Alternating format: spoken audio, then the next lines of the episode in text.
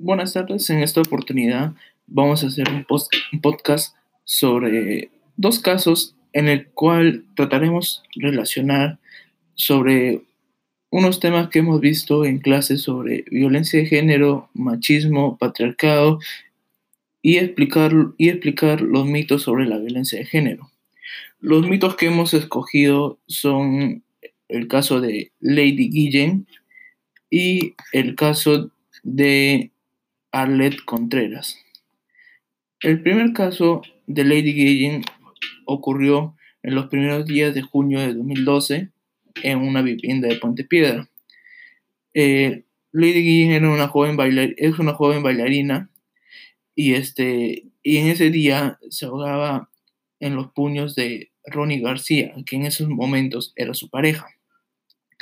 Minutos antes, su agresor le había arrancado parte de la ceja de un mordisco y había estrellado la cabeza de Lady contra la pared varias veces.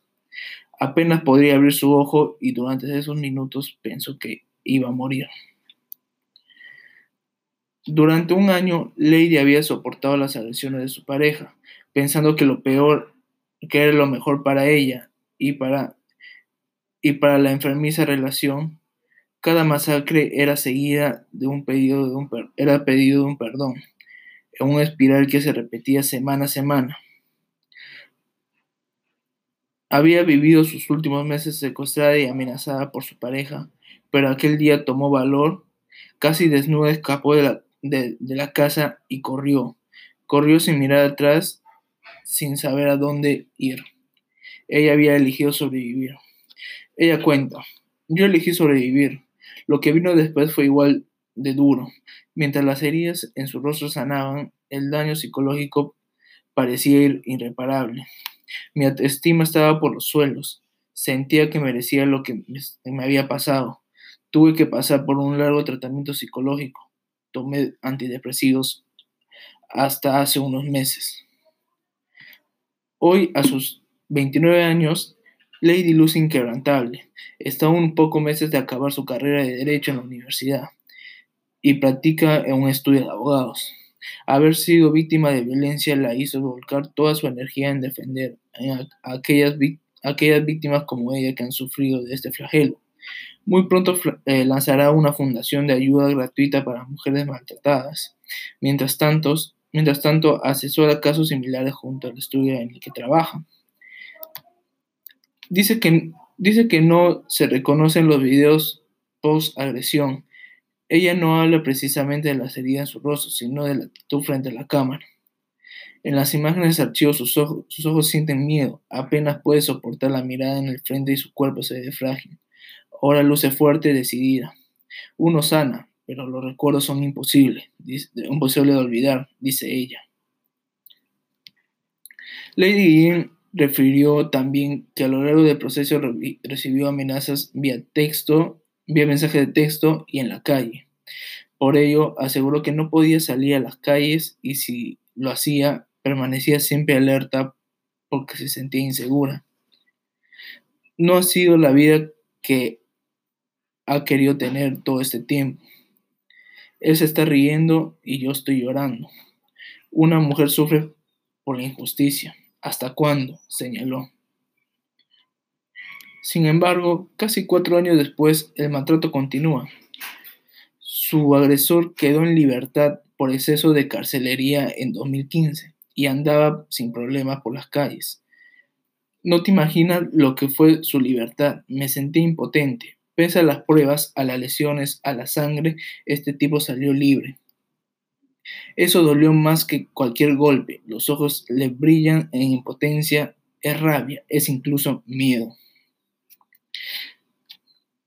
Ella comenta, tengo miedo del sistema judicial, tengo miedo de que me puedan matar, de que pueda hacerme algo en venganza, de que le pase algo a mi familia. Durante años su caso quedó estancado en la maraña judicial y recién el pasado 9 de marzo dio inicio el juicio oral. La fiscalía había pedido para Ronnie García 27 años de prisión por el delito de secuestro y 7 años por violencia familiar. Nada de eso ocurrió. Hoy Lady ha sido golpeada nuevamente. Esta vez no son por los puños de Ronnie, sino por la mano de la justicia. La primera sala de reos en la en cárcel de Corte Superior de Justicia de Lima absolvió a Ronnie García del delito de secuestro y, lo condenó a cuatro años de prisión suspendida por delitos contra la vida, cuerpo y la salud.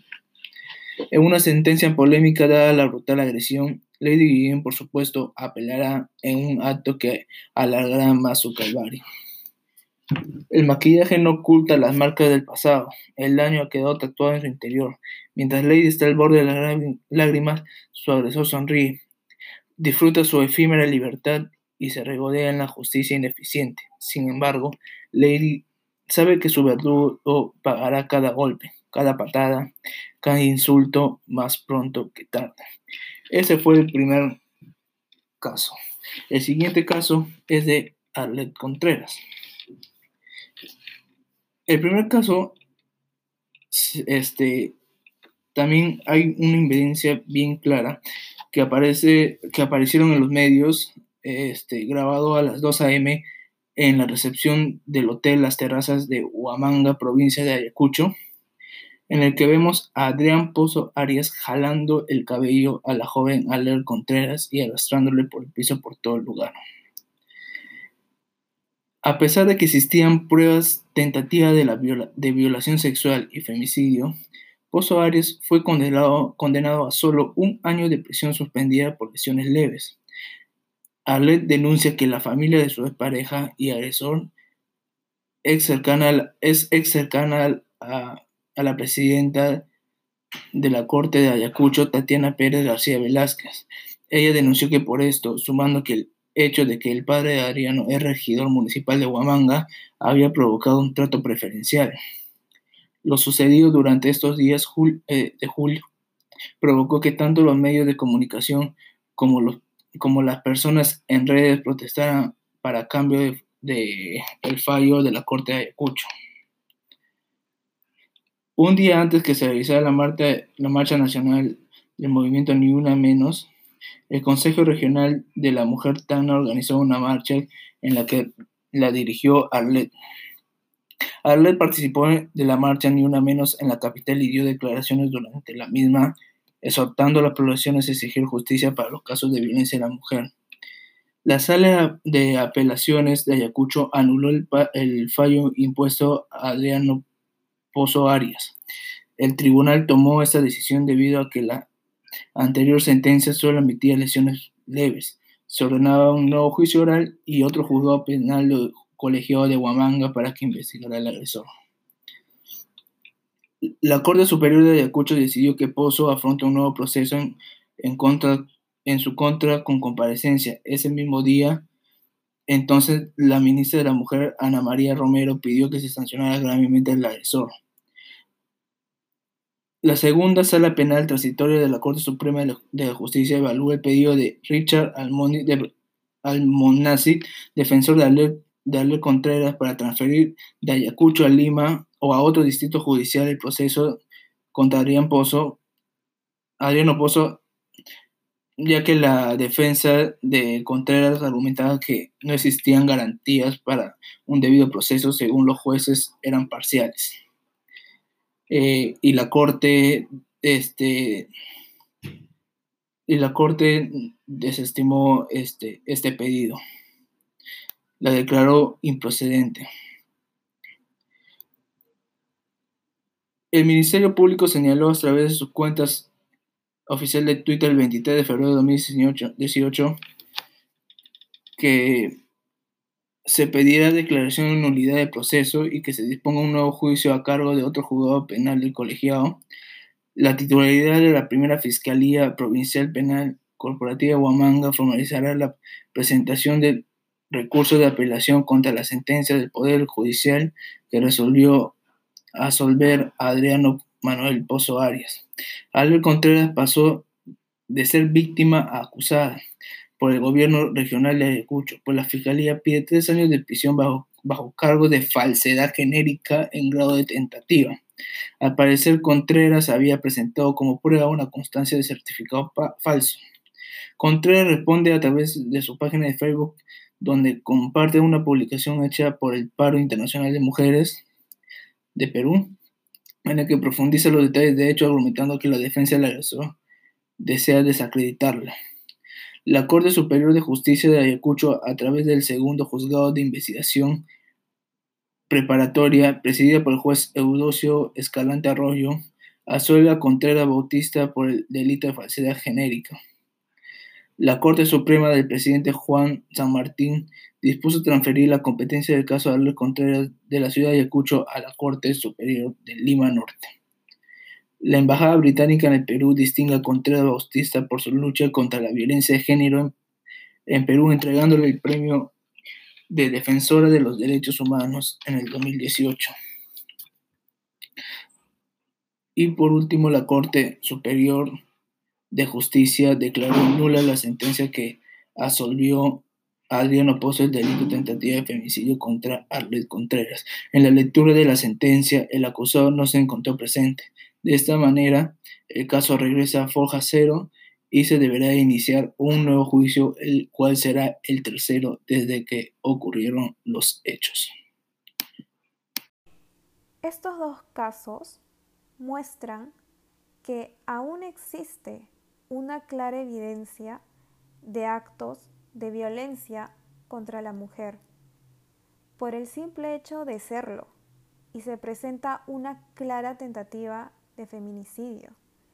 Estos hechos forman de esta manera una tentativa contra la integridad, la dignidad y la libertad de la mujer a través de los golpes, insultos, amenazas o coacción de la libertad, en la cual esta última situación se ve reflejada en el caso de Lady Guillén, en la cual la pareja en ese momento la privó de su libertad al encerrarla con llave en el lugar en el cual convivían. Entender la violencia de género como un asunto personal refuerza a las mujeres a una situación de subordinación respecto del hombre e implica asumir las relaciones de poder históricamente desiguales entre ambos y a través de los cuales se legitima al hombre a mantener esa dominación sobre la mujer. En el primer caso presentado, la persona afectada no realizó en primera instancia una denuncia o no pidió ayuda de autoridades. Esto se presenta aún en nuestra sociedad por la percepción que conlleva a que las mujeres no denuncien este tipo de situaciones por el simple hecho de tener miedo, vergüenza o culpabilidad. En los dos casos se evidencia la violencia física, psicológica e intención de violencia sexual por parte de los hombres atacantes, tanto en el caso de Lady Guillén con su agresor y en el caso de Arrel Contreras, el cual intenta abusar de ella jalándola de los pelos o meterla de manera forzosa al hotel. Han sido mujeres desvalorizadas, insultadas, amenazadas y han sido privadas de su libertad al momento que pasaron por esta situación, colocándolas en un lugar vulnerable y evidentemente desfavorable para ellas. En referencia a la lectura sobre los mitos, la violencia de género solo se da en familias o personas con problemas. En los casos anteriormente mencionados, se evidencia la presencia clara de violencia en personas de cualquier tipo de grupos sociales, culturales, de cualquier edad, nivel de ingresos, ocupación y otros factores, no tiene que ver con el concepto estereotipado que subraya que solo en las familias con problemas se da este tipo de situaciones. Si bien tanto los agresores como las víctimas mantenían una relación amorosa, esta no justifica los actos de violencia y maltrato que recibieron estas mujeres por el simple hecho de ser una pareja. En el segundo caso, Adriano Pozo se ubica en una posición favorable en esta situación, ya que lamentablemente las autoridades de esta provincia no ejercieron justicia, ya que según Arlet Contreras, el padre del agresor tenía el cargo de regidor municipal de la ciudad, por lo que se determinó un periodo muy corto de prisión y ser suspendida por asumir agresiones leves, caso que no se evidencia en los videos mostrados y dando lugar a un trato claramente preferencial. Por otro lado, el mito menciona que la violencia de género ocurre solo en países subdesarrollados. Los casos de Lady Guillén y Arlette Contreras se presentan en las mismas circunstancias, solo que en diferentes provincias, dando lugar y apoyando a que la violencia de género se puede dar en cualquier parte del mundo, más allá de la cultura o creencias, como se sigue creyendo hasta la actualidad. Es un tema universal, real y que aún se continúa dando en nuestra sociedad, en cualquier parte del país y en cualquier situación económica, geográfica o régimen político en la que se encuentren los afectados. Mitos sobre los maltratadores. Aplicando la lectura del mapa de mitos, esta menciona que los maltratadores han sido maltratados por familiares u otras personas en su pasado.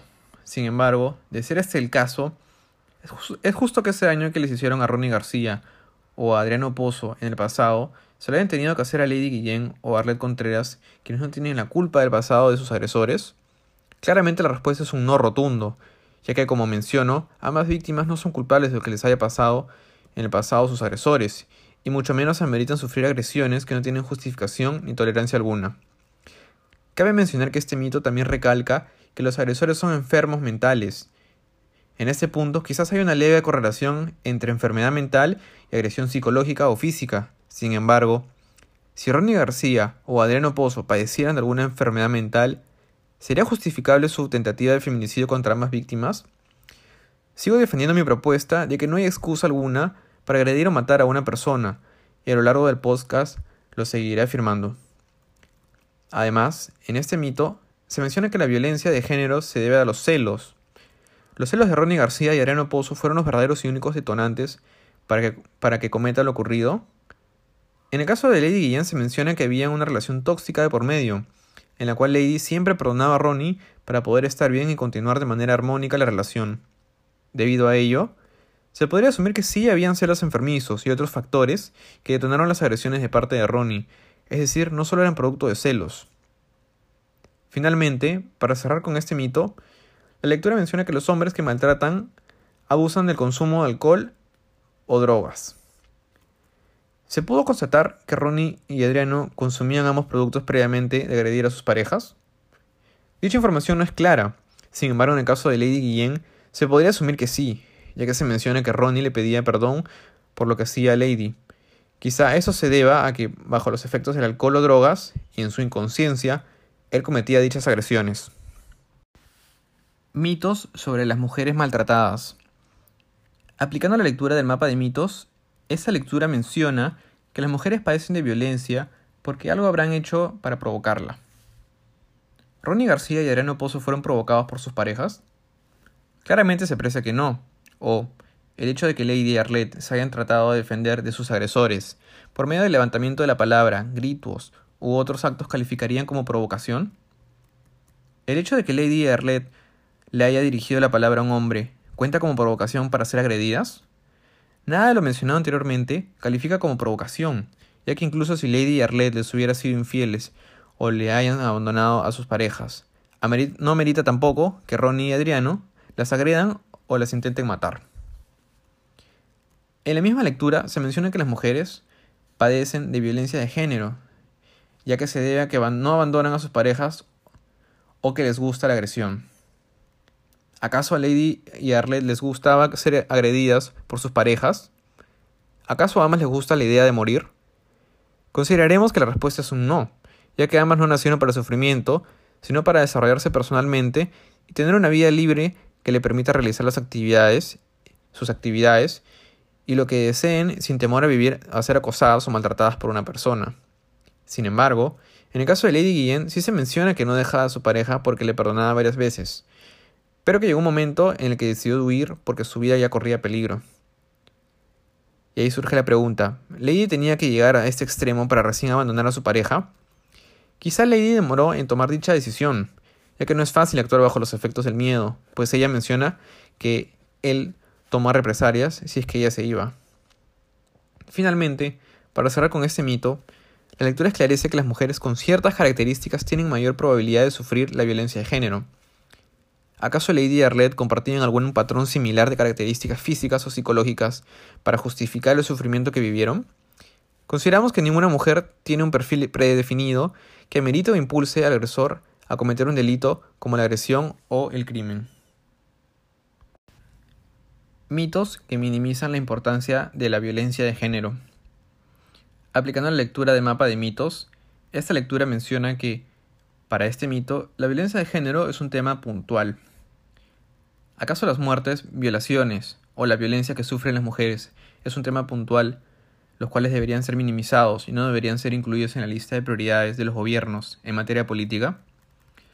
Claramente en todo el mundo, el tema de la violencia de género es un problema que los gobiernos no le dan importancia, como el tema del cambio climático, entre otros temas que tanto nos está afectando.